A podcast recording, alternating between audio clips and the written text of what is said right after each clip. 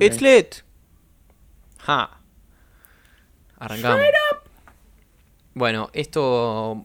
Bienvenidos a una- un nuevo tipo de segmento, capaz. Que lo separamos de, de, de nuestro podcast anterior y es como un anexo para aquellos, aquellos interesados en capaz eh, informarse más acerca de lo que se está escuchando hoy en día y capaz con nombre y apellido, que se llama Travis Scott. Qué inclusivo lo tuyo. Sí, Eh, ¿viste, Así como Travis tiene un signo de pesos en su nombre como artista, eh, nosotros somos inclusivos y queríamos darles un poquito de lo que nosotros buscamos acerca de Travis para algo que nos pareció que podía ser bastante interesante. Eh, vamos a darle el play. ¿Nos, nos metemos de lleno? Dale. Hacer ahora es para los escuchantes. Vamos a hablar y a entrar en discusión acerca de un artista moderno que ya te voy tirando la data de que en abril por lo menos fue el artista hombre más escuchado. eh, perdón por la estigmatización y esas cosas, pero eh, fue el artista hombre más escuchado en abril de Spotify, hombre. Hasta que el primero de mayo Drake sacó su nuevo álbum. Entonces, la pregunta a responder, ¿quién es Travis Scott?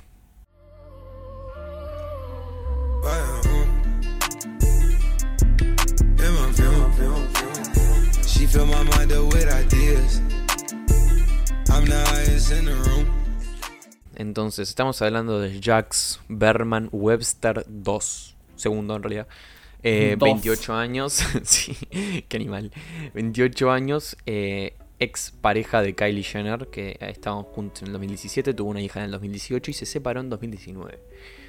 Eh, comenzó como productor, so- o sea, solo haciendo beats y, o sea, la- las, ¿cómo se llama? Beat, eh, las instrumentales de las canciones y subiendo sus canciones personales a MySpace en el 2018 cuando tenía, eh, perdón, en el 2008 cuando tenía 16 años. O sea, y se usaba MySpace. MySpace. Esa no la tenía. Sí, increíble.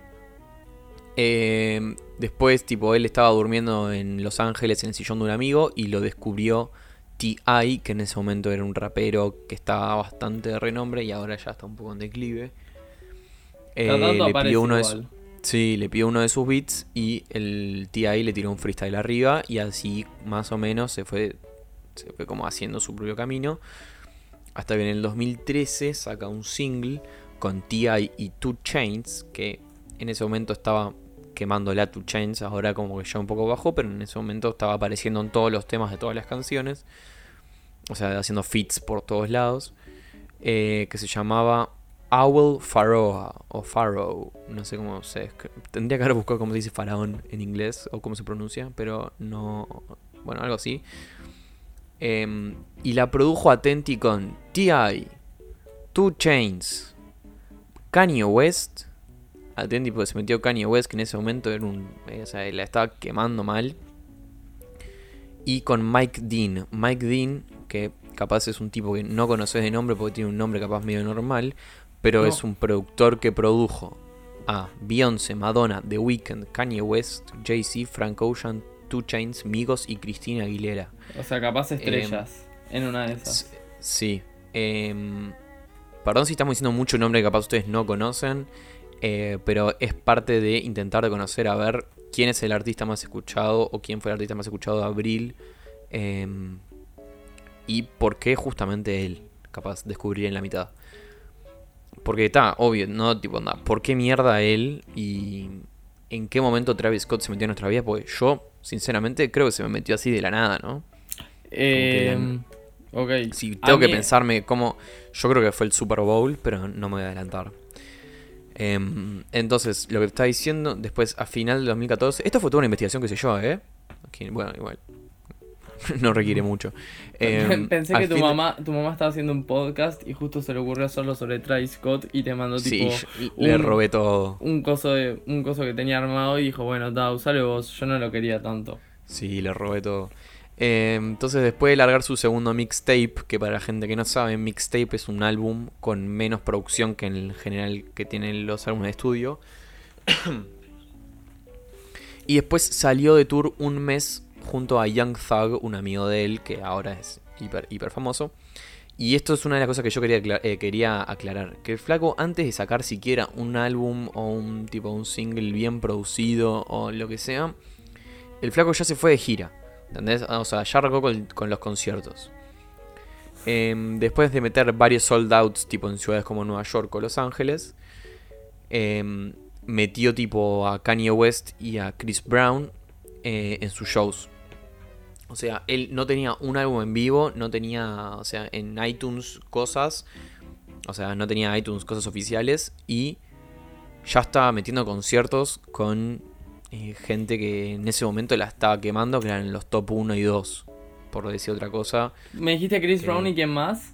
Chris Brown y Kanye West. Kanye West sí, sí, sí, en sí, 2014 la estaba quemando. O sea, capaz ahora, creo que después de la elección de Trump se vino bastante en declive. En declive. Em, que yo recuerden, tengo que pensar, sé que más o menos se dio ahí porque él ahí arrancó a meterse mucho más en política y mucho menos en la música. Em, pero bueno, siguiendo. Em, no, y aparte fue todo el tema con Taylor Swift.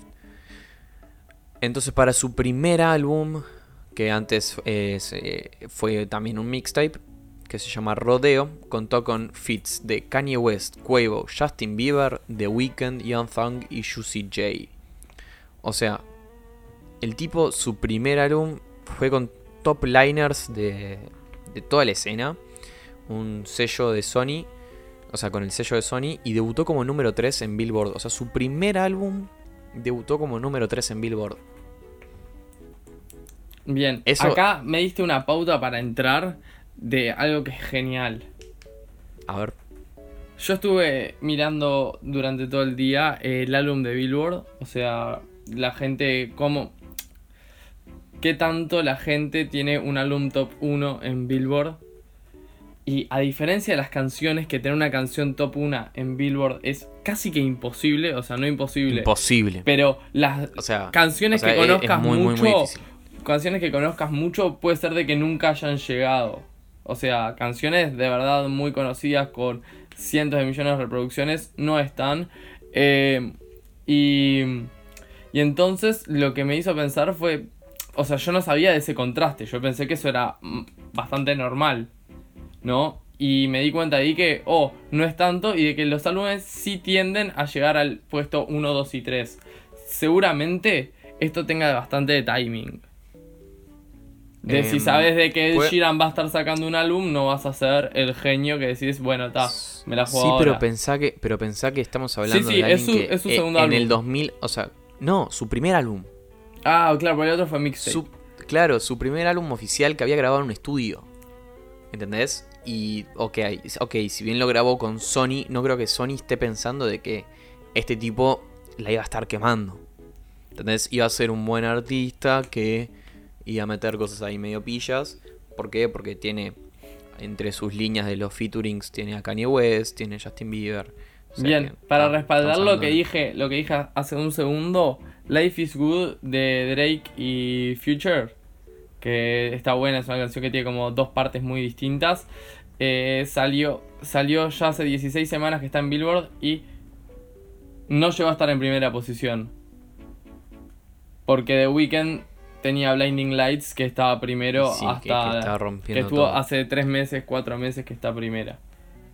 Bien, eh, para aclarar, Billboard capaz en su momento era mucho más... O sea, creo que creo que más en el, o sea, en los 90 y en los primeros 2000 eh, era mucho más influyente porque eh, estábamos hablando de que se, se contabilizaban los, rec- o sea, los, los records, los álbumes y las cosas vendidas físicas y cuánto capaz tipo contaba, cuánto, cuánto lo reproducían las radios y todo eso.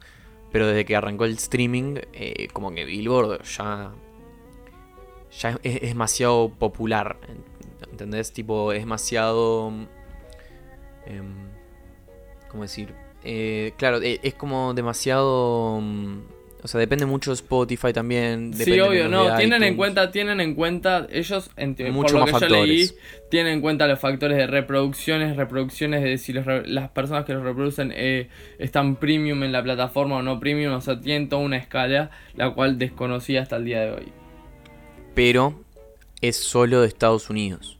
Sí, Entonces, ¿qué pasa con eso? Hay dos cosas que pasan. Primero, eh, se- no cuentan cosas, por ejemplo, si J Balvin saca, la está quemando y es el quinto artista más escuchado, que o sea, the way, cuenta, lo pero, es. cuenta, pero y Bad Bunny es el segundo. Cuenta, cuenta, pero solo dentro de Estados Unidos, o sea, no, no, no, no toman los márgenes de que acá, ¿entendés? Este primero.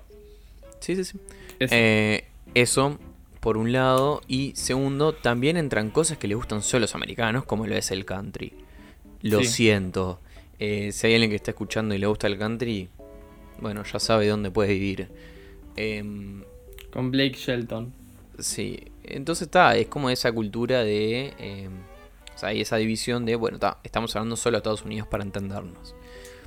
Esto fue en el 2015. En el 2016 sacó un segundo álbum, pero esta vez fue casi todos sus temas solos, menos un tema que sacó con su compañero de ruta Young Thug.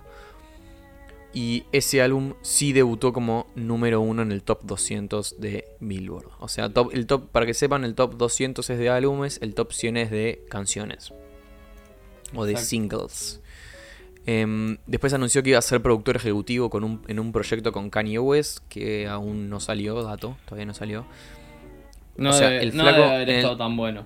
En el 2016, no, no, no, es que todavía no salió. Y el álbum número uno estaba, o sea, el, o sea la parte uno de ese proyecto que, que habían planificado, que se llama Good, eh, que era Kanye West presentando su, eh, como su sello, que agarró mucha gente que había firmado con él y hizo un álbum. Y entonces Travis Scott le dijo, eh, bueno, yo te voy a ayudar con la segunda parte y voy a ser productor ejecutivo. O sea, va a La del tío Drake. billulla. Sí, claro. Eh, y ta, entonces eh, ahí como que Travis Scott ya como se estaba planteando como decir, bueno, ta, yo la voy a pegar posta. Y como que se veía en todos lados que le iba a pegar posta. Y yo creo que esto no tiene nada que ver con nada, pero Kylie Jenner, que es su ex pareja, Sí. porque creo que no se llegaron a casar, es la hermana de Kim Kardashian. Hermanastra, en realidad. Media hermana. Media hermana de Kim Kardashian. Esposa de Kanye West. Entonces probablemente haya conocido a Travis Scott, eh, a, a su pareja, en alguna fiesta familiar en la que Kanye West lo haya invitado. Sí. O en cómo funciona, en, no sé cómo Mm. funciona en realidad. Ah, sí, Eh, es probable. En algún que- baile. Sí, en sí, algún baile ahí. algún- Vamos a En juntarlos. alguna presencia. Está bien, vamos a juntarlos. Sí. Alguna cosa así. Bueno, después anunció que iba a ser. Ah, bueno, eso es lo de productor ejecutivo. Febrero de 2017, Travis Scott cantó en el All-Star Weekend de la NBA. Y ahí, como que ya. Eso ya habla de que el mundo que, por lo menos, o sea, los espectadores del All-Star Weekend de la NBA, que es un evento casi mundial, por no decir mundial, porque tal, yo sé, no es tan mundial como, por ejemplo, eh, no sé, como el Super Bowl. El Super. Bowl. Está va- varios escalones por debajo. Pero no tantos. No, claro, el show, o sea, el show está más en los jugadores que en el show en sí, a diferencia de el Super el Bowl, Super Bowl. que está en el show del Super Bowl del halftime y en el y, en- y nadie sabe ni jugar, o sea, afuera de Estados Unidos casi nadie entiende las reglas. Bueno, entonces después de eso, justamente en marzo de 2007, un mes después, anuncia que va a crear su propia productora que se llama Cactus Jack Records para dar oportunidades a artistas más reales y es lo que terminan haciendo casi todos los artistas que la están pegando, que es terminar armando su propio sello. Lo hicieron los Beatles, lo hicieron... O sea, lo hizo Kanye West. Lo está haciendo Drake. Jay-Z calculo que sí, Drake. em, en Argentina, ICA, no mentira, pero eh, Luchito. No, pero para, fuera de joda, eh, Duki lo está haciendo. Sí, obvio, en Argentina lo están haciendo en serio. Eh, los cantantes de trap por lo menos están armando sus propios sellos porque se cansaron de que los sellos en realidad se estaban llevando la mayor parte de las reproducciones y grabar hoy en día rap y trap Sí, de las es mucho reproducciones. más fácil. de las precisar una computadora y reproducciones micrófono. Y, y de la tequita. Sí, sí, sí, obvio, pero está, o sea, el- casi todo. Entonces, Shout out. eh, Acá vas a hacer un shout out escondido a Omar Varela. pa, ni idea. Ah, no Eh, importa. Sí, bueno, seguimos. Eh, abril 2017 eh, mete un featuring con Drake, que queda noveno en Billboard, que hasta entonces era lo más alto que había llegado en los singles, en el top 100. Después, de abril a agosto, acompaña a Kendrick Lamar. Kendrick Lamar, también rapero old school, de los pocos que quedan, eh, en su tour del disco Damn, que hizo por, por todo Estados Unidos. Entonces Kendrick Lamar seguía metiendo shows, seguía metiendo gira y todo eso. Mientras que tal vez eh, otros grababan más temas. Él lo que hizo fue grabó álbumes por separado, no tanto single, no tanto feature capaz. Pero lo que hizo sí fue girar. A o sea, que eso es raro también para cómo se mueve el mercado. Pero es interesante que llegó al... eh, ¿Dónde está? ¿Entendés? Sí, sí, sí. Tipo, igual, igual, la gira con Kendrick Lamar también tiene que ver con un punto de vista que es algo que todavía no hablaste y que probablemente no lo digas porque es un argumento que me toca a mí. Que es que, que, es que eh, Travis Scott tiene un público tirando a joven para abajo. O sea, como si te dijese Mm. 15, 16, 17, Ok, 18, sí. 19, 20. ¿Entendés? Ese es su rango fuerte. Y con fandom, o sea, con fandom Y sí, fuerte. es la historia, es la historia de, es la historia de la música urbana. Entonces, Eh, entonces. los que la escuchan los que fre- los que frecuentúan más las calles y eso terminan siendo tarde o temprano los jóvenes. Sí. Los bueno, que capaz espera. no tienen que salir a- Espera un segundito. necesariamente, necesariamente salir a laburar. Entonces lo que hace es le pone un condimento extra a la gira de Kendrick Lamar, de que tiene un disco de por sí muy bueno, le pone un condimento como para decir, mira, si no te alcanza con venirme, venirme a ver a mí, imagínate si nos juntamos, ¿entendés? No te voy a dar opciones para, o sea, le agregó precio a su producto. Con alguien que tiene Claro. mucho precio, pero él también fue el vivo de hacerlo sabiendo de que él combina más la masividad y el mensaje. Sí, pero es que justamente, bueno, eh, esto capaz es un tema que no sé si la gente va a quedar medio ajena, pero Kendrick Lamar es, es uno de los es uno de los personajes por lo menos de, de la industria del, del rap eh, americano que es es, justa- es es uno de los que más se aprecia dentro de lo que es eh, de nicho, pero es un nicho enorme. ¿Por qué? Porque es uno de los viejos estandartes de, bueno, esto es, si- o sea, si hay un blanco cantando rap, es apropiación cultural. ¿Entendés? Tipo de, de justamente de valorar capaz eh, el rap desde un punto de vista cultural en Estados Unidos donde fue capaz una escapatoria para la brutalidad policial, la falta de derechos. Eh, muchas cosas que, que, onda, el rap eh, mantenía chicos, que, sobre todo negros, fuera de la calle. Eh, o sea, en la calle, pero capaz en ambientes más seguros que solo, eh, no sé, que, o, o permitía que los jóvenes eh, podían, no sé, em, ser, ser famosos y salir capaz del ámbito. Lo mismo que el fútbol en Uruguay sería Sí. el rap en Estados Unidos. Totalmente. El, eso. el rap y el básquet. Eh, Sí. Ah, ahí va, los deportes, claro, sí. el rap y los deportes. Eh, pero Eh, tenía entonces- una. Tenía. Ahora que diste toda la explicación a las personas que no conocen a Kendrick Lamar, de qué es Kendrick, Kendrick Lamar, ¿qué no haría él? Y Kendrick Lamar, eh, no sé. No haría un evento Hace- en Fortnite de, su con- de sus tres canciones y No, presentar un single No, ni a palos. para Eh, que todos los ni niñitos que, que están metidos en esa vean sus canciones y queden recontra manijas. Claro, y usen Kendrick sus Lamar, skins. Kendrick, Lam- Kendrick Lamar lo que haría es hacer un concierto a, voluntad en algún lugar y, por ejemplo, él grabó un álbum en vivo, pero con, o sea, con gente que no sabía las canciones y, no sé, tiraba freestyle y lo hizo tipo en varios barrios de población negra en Estados Unidos. Y ese fue uno de los, ese fue uno de los álbumes que grabó que, que la rompió, ¿entendés? Tipo, fue un antes y un después, porque bueno, no importa, eso capaz está bueno para hablarlo en otro momento, pero bueno, la cuestión es que Para, para, te faltó. nuestro, nuestro tenía- Travis Scott lo acompañó a él. Sí, a ver. Yo dale. tenía que, para seguir diciendo, de que, que tampoco haría Kendrick Lamar. Eh, Kendrick Lamar, cuando porque Travis Scott va al Super Bowl, me estoy adelantando un poco en el tiempo, un año creo. Eh, no, estoy llegando, pero dale. Cuando va al Super Bowl, ¿cómo es la entrada? A ver si me puedes contar cómo entra el Super Bowl. Con Bob Esponja. Con Bob Esponja. Hay una escena que se convirtió en meme furor, que es que él entra a su canción con Bob Esponja de fondo con la escena, debe ser de las escenas más conocidas. Es la película, ¿no? Eh, no, no, creo que no es de la película. es de la película? No, no, es de un capítulo en el que hacen una banda para tocar en un es evento verdad. así. Sí, que está. Que está Bob que Esponja está- con un traje rojo y un gorrito y una trompeta. Y que está Calamardo. Que Calamardo también. eh, era es el capítulo de. Es el capítulo de. ¿Es la mayonesa un instrumento? sí. Patricio, la mayonesa no es un instrumento. Claro. Ese. Está bien. Está, y ¿Cómo se- terminamos hablando de Esponja siempre, vos? Es que me encanta. Oh, dale. Y, y entonces, que eso, o sea, no, no Sí, está pero hecho, que- no está hecho al sí. azar, es un mensaje como para que asocies dos cosas culturalmente conocidas. Sí, sí, pero igual mía que Kendrick, si bien, obvio, es un tema que es un tipo que capaz la mejor manera Pero- de escribirlo, que es, es un tipo que está con el tema del prestigio, ¿entendés? Como que está con está con el asunto de que, de que, de que, onda, su rap es su mensaje y antes que el rap está el mensaje y antes que, ¿entendés? Y que el rap es una manera de llevarlo a cabo.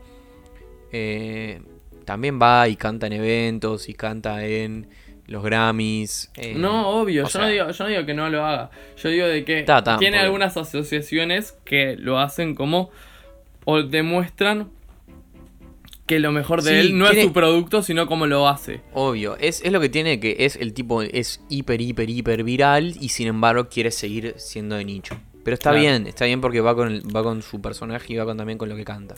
Algo más su que vida y con Sí, sigo. Déjame terminar que estamos en agosto del 2019, que canta en los VMAs, o sea, en los Video Music Awards. Y ah, comienza, él dice que después de eso comienza a dedicarse lleno a Astro World. Astro World, su tercer álbum. em, o sea, él dice que se va a dedicar a eso. Y en diciembre de 2017, de paso, saca con Quavo bajo un seudónimo de. Seudónimo de Juncho, Jack, Jack Juncho.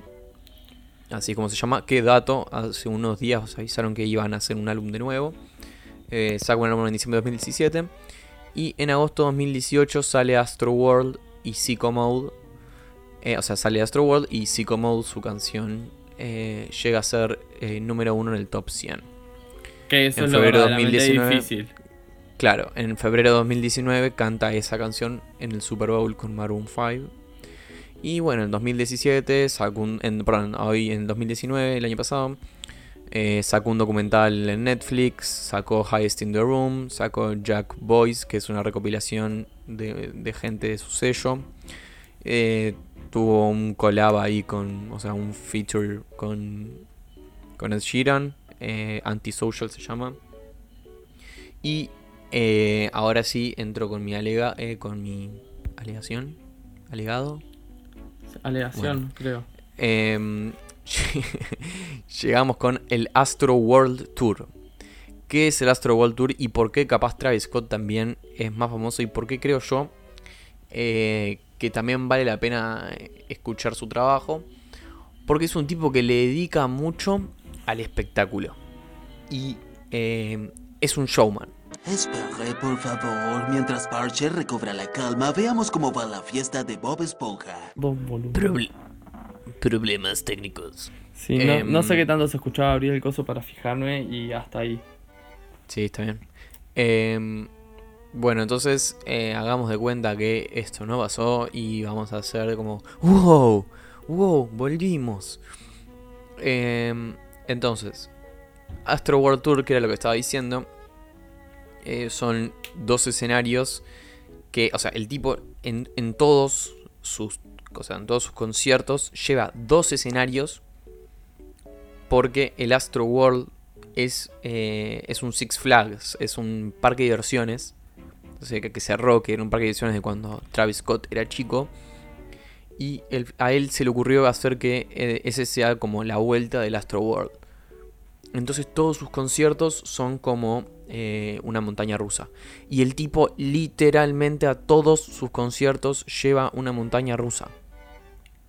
Está. O sea, eso, Hay una... ahí, ahí denotas que estás de la No, cabeza. está mal de la cabeza. Está mal de la cabeza. El tipo lleva literalmente una montaña rusa a sus conciertos y hay un, un tipo o tipa que se puede subir. Entonces, tipo, vos ves, posta, posta, esto búsquenlo porque está en, está en YouTube. Busquen. eh, No te puedo Sí, creer. roll- roller Eso- coaster, Eso, no te lo creo. coaster Eso no en- te lo creo.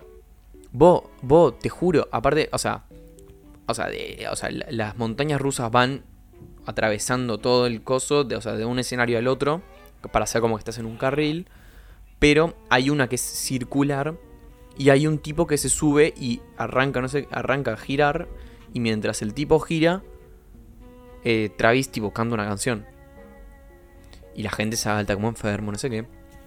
Es un showman. Es un showman, pero e- es raro, porque es un showman que se apareció de la nada. Entonces existe como todo, una- todo un mito acerca de sus conciertos. Eh, bueno, otro dato más, Astro World Tour recaudó hasta el día de hoy 65 millones de dólares. O sea, Gratis. sí, sacarle los gastos igual. Eh, tiene, tiene entradas muy baratas, creo que las entradas, yo vi que había entradas que eran de 15 a 20 dólares. O sea que relativamente para ir a ver un, un concierto de, de tal magnitud parece barato. Em, eso por un lado. Y bueno, hablemos del fenómeno que atacó y por qué estamos hablando capaz de Travis Scott hoy en día. Primero, porque actualmente em, está primero en el top 100 con The Scots, que es el Sí. tema que sacó la semana pasada. Después, tiene 45 millones de oyentes mensuales. En este momento, todos sus álbumes, o sea, los que salieron del 2015 hasta el día de hoy, todos sus álbumes están en el top 200. Astro World, que salió en el 2010 y- en 2018, está en el top 10 y salió hace dos años.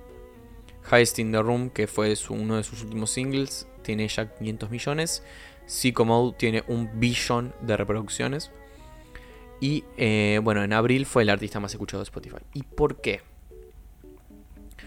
Porque eh, en abril, creo que fue más o menos 15 de abril capaz, él hizo una colaboración con el videojuego Fortnite, que es conocido porque es un juego de tiros que es gratis, que lo- en realidad por lo que pagas es por tener... Ey, ey, ey, lo estás skins y-. ¿Qué? Lo estás menospreciando. Es un juego de tiros que es gratis. Bueno, yo qué sé, pero pensá que. pe- Pensá que. Pensá en nuestros oyentes. Tipo, tenemos que describirles el juego. Es un juego de tiros que es gratis. ¿qué, qué, qué- qué hipócrita eso mandando fotos de que, es que hiper ganaste. divertido. Es hiper divertido. Ahora sí. Em, la cuestión, bueno, yo qué sé, la- también el, el asunto es que existe ese tipo enorme estigma porque, eh, o sea, ta, si bien juegan, no sé, Griezmann y aparecen todos los jugadores de fútbol jugando, ta, yo- eh, ta- también eh, hay mucho niño que juega porque todos los niños ven a Griezmann jugar y quieren decir, eh, yo quiero ser como él. Entonces, ta, tiene un público de 8, 9 años hasta 20, 30 años. 5, 30, sí. Sí, 30 años. O sea, eh, hay mucha gente que se siente muy poco identificada con el juego, mucha gente se siente muy identificada con el juego, también por el rango etario. Eh, la cuestión es que hicieron una colaboración y como estamos en el cada uno se queda en su casa, eh, hizo Travis Scott hizo un concierto en línea, o sea, adentro del juego con toda una animación y todo un tema en donde eh, o sea, se podía participar. Si estabas jugando el juego, tenías que bajarte el juego y participar. O lo podías ver por un streaming. O sea, lo veías por. eh, lo veías en vivo. sí, por una- la pantalla de otra, de otra persona. Y lo que sucede es que 12.3 millones de personas en la Premiere lo vieron en vivo. En total, 27 millones de personas lo vieron. ¿Ok? Sí. 27 millones de personas vieron en vivo. O sea, Sí, esto sí, sí, este, este fue un concierto, es un concierto más o menos de 15 minutos que duró Eh, Te sea, muestra la duró 15 cantidad de personas que están dispuestas a jugar al play y encima jugando al play prestarle atención a lo que es, o sea, la centralidad que tenía este concierto en el... Y vivir a esto, o sea, vivir, Claro. Eh, vivir, eh, ¿entendés? Tipo, onda, porque capaz te podía chupar un huevo, que capaz hay algunos que querían jugar el juego nada más, sino que hay 27 millones de personas que quisieron vivir esta experiencia y se bajaron el juego o no sé qué, o lo vieron. En total, 46 millones de vistos. ¿Por qué? Porque hay gente que lo vio capaz eh, por dos o tres veces, ¿entendés? Tipo, primero lo vio y después jugó de nuevo. Sí, sí, sí. 46 millones de vistos total la primera semana. Sí. Bueno, demuestra que Ni, para ni- mí ni vale la pena hablarlo en población de Uruguay, ¿no? No, no, Eh, no. el- o sea, yo lo que tengo para decir de, o sea, a mí Travis Scott me gusta desde hace un par de años. Yo escuché una de las primeras canciones, una de las primeras que escuché creo fue Goosebumps y y me gustó mucho el mood como bien oscuro está de, de- Goosebumps de- eh, casi llega al billón. de, de beats pesados y, y lo que no puedo creer es cómo eh, se- él mismo se reinventó o utilizó las cosas que él sabe que tiene su público demasiado a su favor como para meterse en Fortnite y decir voy a hacer un concierto online. O sea, mientras todo el mundo está teniendo problemas con las giras que ya tenían, el Lulapalooza cancelado, etcétera, etcétera, este en vez de quedarse para atrás hizo un concierto en Fortnite, hizo que canciones que ya habían dejado de estar en los tops mundiales vuelvan a entrar. O sea, yo Claro, eso es lo hizo, que, hizo eso que es lo un álbum, hizo que un álbum, hizo que un álbum que salió hace dos años entre en el top 10 de los más escuchados, o sea, del día de hoy. O sea, es, es como si, no sé, después de dos años eh, salieran los Beatles y se reunieran de nuevo y ahí, ah, bueno, escuchamos de nuevo, no sé, Help. ¿Entendés? Sí, tipo, sí, eh, es como, es como, eh, eh, o sea, es un fenómeno muy, muy raro.